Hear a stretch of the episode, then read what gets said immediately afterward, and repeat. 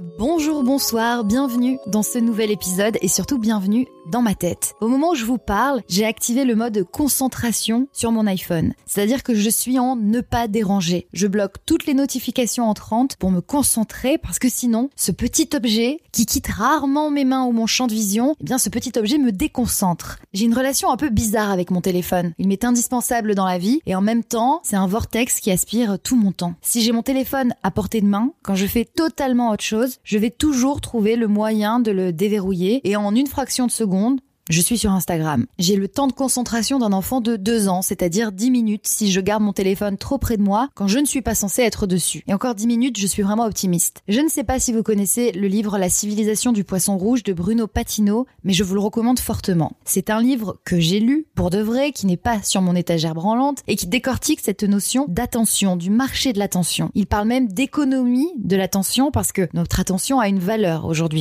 Plus on passe de temps sur les réseaux sociaux, plus c'est payant pour les plateformes en gros, et ça s'appelle donc la civilisation du poisson rouge. Le poisson rouge, animal qui n'est pas réputé pour sa mémoire. Et justement, Google a réussi à calculer le temps d'attention réel d'un poisson rouge. C'est 8 secondes. Et Google a aussi calculé le temps d'attention de la génération Y, celle dont je fais partie. Et d'après Google, le temps d'attention, la capacité à rester concentré des millennials est de 9 secondes, c'est-à-dire une de plus que le poisson rouge. Et ça c'est quand même effrayant, parce que contrairement à un poisson rouge, on n'est pas enfermé dans un bocal on a plein de choses à découvrir autour de nous. Parenthèse d'ailleurs, le bocal rond du poisson rouge va disparaître parce que c'est ultra nocif pour les poissons. C'est d'ailleurs interdit en Allemagne depuis 20 ans. Donc si vous avez un poisson dans un aquarium rond, courez en acheter un rectangulaire pour le bien-être de votre poisson. Parenthèse refermée. Revenons à nos moutons, à nos notifications. Parce qu'on est tellement sollicité, sursollicité, on a 20 conversations à la fois, on reçoit des alertes pour tout et n'importe quoi, et on a envie de voir la vie des autres en permanence. C'est dingue quand même cette fascination pour la vie des gens. Mais moi j'ai beau essayer de faire appel à mon esprit critique en me répétant que non, ce que je vois à travers mon écran n'est pas nécessairement la réalité, bah c'est plus fort que moi. J'ai quand même envie de voir, de savoir, lui il est où et elle elle fait quoi et c'est quoi ce pull qu'elle porte et c'est quoi ce resto et pourquoi lui il est encore parti en vacances, etc.,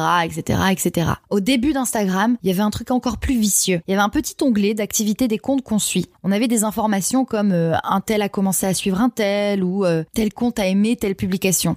Du pain béni pour les stalkers, que nous sommes tous en vrai. Mais Instagram, c'est pas que la vie des autres. Et en même temps, on peut pas vraiment se passer d'Instagram. C'est un outil puissant de communication. Moi, pour lancer mon podcast, par exemple, j'ai utilisé Instagram. Pour annoncer cet épisode, je vais utiliser Instagram. Quand je découvre quelque chose ou que j'apprends un truc, je trouve ça génial. Mais quand c'est juste pour zoner, alors là c'est la cata. Passer de vidéo en vidéo, c'est le néant total. En plus, moi j'ai un truc avec les tutos et l'algorithme l'a très bien compris. J'adore les tutos de coiffure. C'est mon ASMR. Ça m'hypnotise, ça me détend, ça me vide la tête. Sauf que quand je suis au milieu de ma journée en train de travailler sur un truc, j'ai pas besoin de regarder un tuto de coiffure de Noël. Enfin, c'est pas le moment. Et je crois bien que c'est là tout le problème on y a accès tout le temps et c'est trop dur de résister à la tentation quand elle est à portée de main. Et puis je crois que ça me ratatine un peu plus le cerveau chaque jour. D'ailleurs, des chercheurs de l'université de Pennsylvanie ont établi un diagnostic. Au-delà de 30 minutes sur les réseaux sociaux, notre santé mentale est menacée. 30 minutes. Sur les réseaux sociaux, tout court. Ça inclut euh, Instagram, Twitter, Facebook pour ceux qui y vont encore, TikTok, ce vortex vidéo que j'ai réussi à éviter jusqu'à aujourd'hui,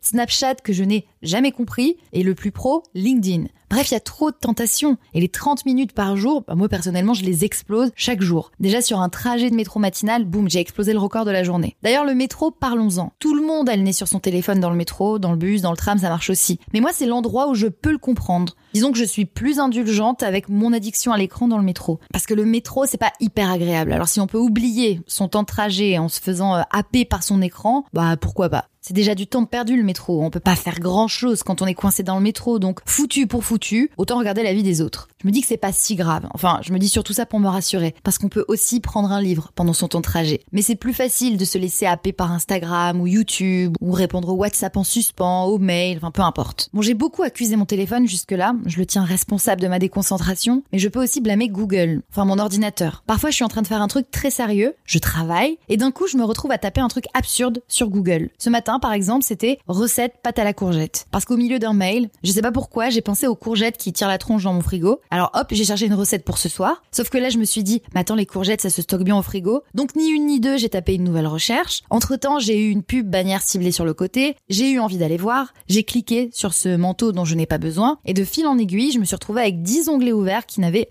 rien à voir avec la tâche que j'étais en train de faire au départ, un mail. Et je me suis surtout laissé avoir par mon association d'idées et puis par la pub. Mais c'est quand même fou. Et alors que j'approche de la fin de cet épisode, je sais bien qu'une fois terminé, je vais me ruer sur mon iPhone, désactiver le mode concentration et guetter les notifications manquées. Alors je vais citer Angèle pour terminer. Je dois l'éteindre pour m'en éloigner. Si je l'oublie, je passerai une belle journée. Amour, haine et danger. Ça résume bien ma relation à mon téléphone. Je vous souhaite de beaux moments non virtuels, loin du téléphone, et je me le souhaite aussi. Blablatement vôtre, et merci pour votre écoute. Une dernière chose avant de vous laisser vous faire happer par votre portable, n'oubliez pas de vous abonner à mon podcast et si vous pouvez me laisser 5 petites étoiles, ce serait merveilleux. C'est comme des likes, mais en mieux. Je vous donne aussi rendez-vous sur Instagram évidemment. Lisa Marie parle dans le micro, mais promis, je montre pas trop ma vie. Bonne journée ou bonne soirée. Bye